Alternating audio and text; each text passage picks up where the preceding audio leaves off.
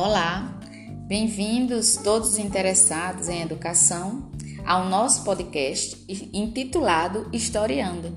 Eu sou Gilmara Mello, mestranda do programa de pós-graduação em educação da Universidade Federal de Campina Grande.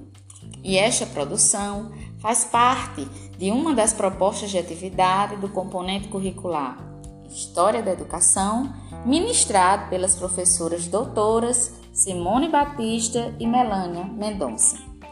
Consiste em criar uma série de podcasts a cada eixo trabalhado em nossas aulas.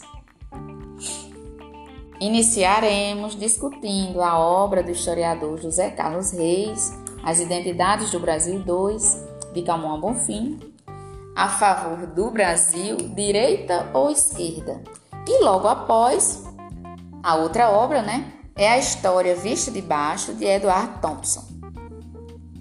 Reis, em seu texto, se dedica à discussão das identidades do Brasil. Analisa criticamente as narrativas e teorias de autores que interpretaram a civilização brasileira. Pesquisando sobre Reis, encontrei uma entrevista ao FMG, no qual ele foi questionado sobre como tratar a identidade numa nação tão multifacetada como o Brasil, e a resposta de Reis foi: ele responde que essa região da América do Sul era a América Portuguesa, um território sem expressão nacional, sem identidade nova e original em relação à identidade portuguesa. Era um Portugal tropical, para outros não, né? Para outros não mesmo. Ele cita que essa discussão é complexa e extremamente difícil e que construções apressadas e absolutas não fazem avançar o debate. É preciso perceber as diferenças, as fissuras, as amnésias, as exclusões, as repressões internas. Quando escutamos essa fala de Reis, percebemos como ele analisa e critica as narrativas e teorias de autores que interpretaram a civilização brasileira. No próprio texto, né, ele questiona quem somos nós, os brasileiros? Ser brasileiro é motivo de orgulho ou de vergonha? Muitas perguntas são feitas. Os grupos que conseguem se ver no espelho da cultura e que conseguem construir a própria figura em uma linguagem própria identificam-se, isto é, criticam-se, reconhecem o próprio desejo e tornam-se competente, competentes até na ação econômica social. Enfatiza que discutir a identidade nacional brasileira é relevante porque há necessidade que os brasileiros precisam construir criticamente a própria imagem para vencerem em suas lutas e negociações de reconhecimento e superarem sua situação de crise permanente. Reis também reúne visões do Brasil e tem a intenção de construir uma macrointriga, macrointriga mesmo, construída de discursos divergentes.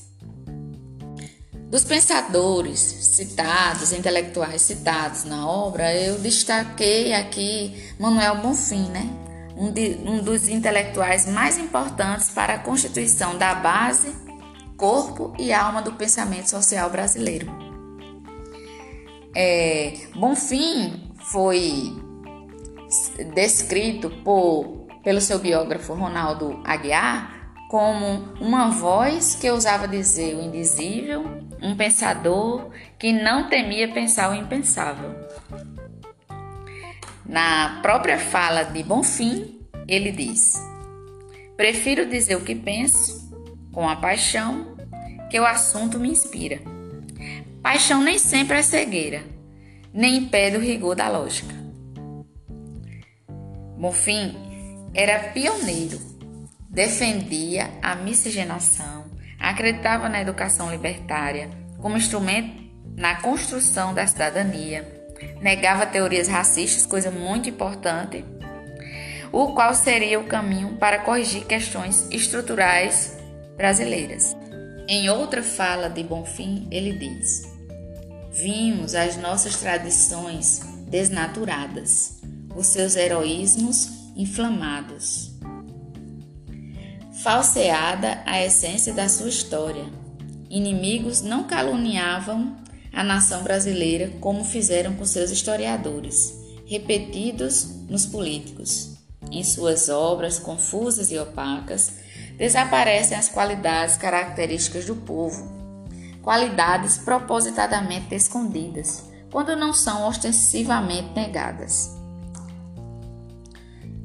Um legítimo historiador teria de varrer tudo isso, expurgando assim os vícios e defeitos nacionais apartados, cotejando-os com a realidade, para, desassombradamente, limpar o passado nacional e deixado nos valores demonstrados pelos fatos. Já a segunda obra, de Edward Thompson, né, do historiador marxista Thompson, ele tem sua trajetória marcada pela defesa de uma educação rebelde, o comprometimento com a luta antifascista e a construção de um, de um socialista humanista, né?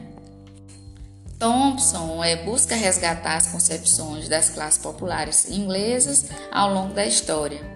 Consiste na corrente teórica de historiadores que procura produzir conhecimento histórico a partir do ponto de vista de mulheres e homens comuns, pessoas comuns, que até então, até então, mas que foram tão sujeitados do processo histórico estudado quanto políticos e líderes militares que habitualmente protagonizaram o estudo da história, dando importância à massa de esquecidos, né? Como as camadas populares se movimentam também e fazem história.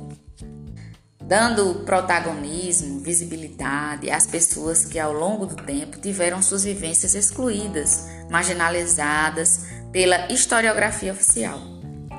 A história, antes contada apenas a partir da visão das elites, agora passa para as pessoas comuns, homens e mulheres que, que tinham suas histórias ignoradas e eram silenciadas, começaram a ser ouvidos.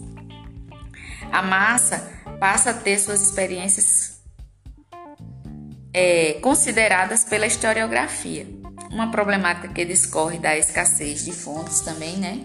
Fontes documentais historiadores que tentam é, buscar as experiências dessas pessoas ditas de baixo, recorrendo muitas vezes à história oral. Considero as contribuições das leituras realizadas importantíssimas para a construção crítica do fazer pedagógico e também como cidadão, como cidadã e cidadão brasileiro. Norteiam a nossa tomada de decisões na problemática de uma educação emancipatória. Fiquem ligados no próximo podcast do nosso Historiando. Até mais, um cheiro!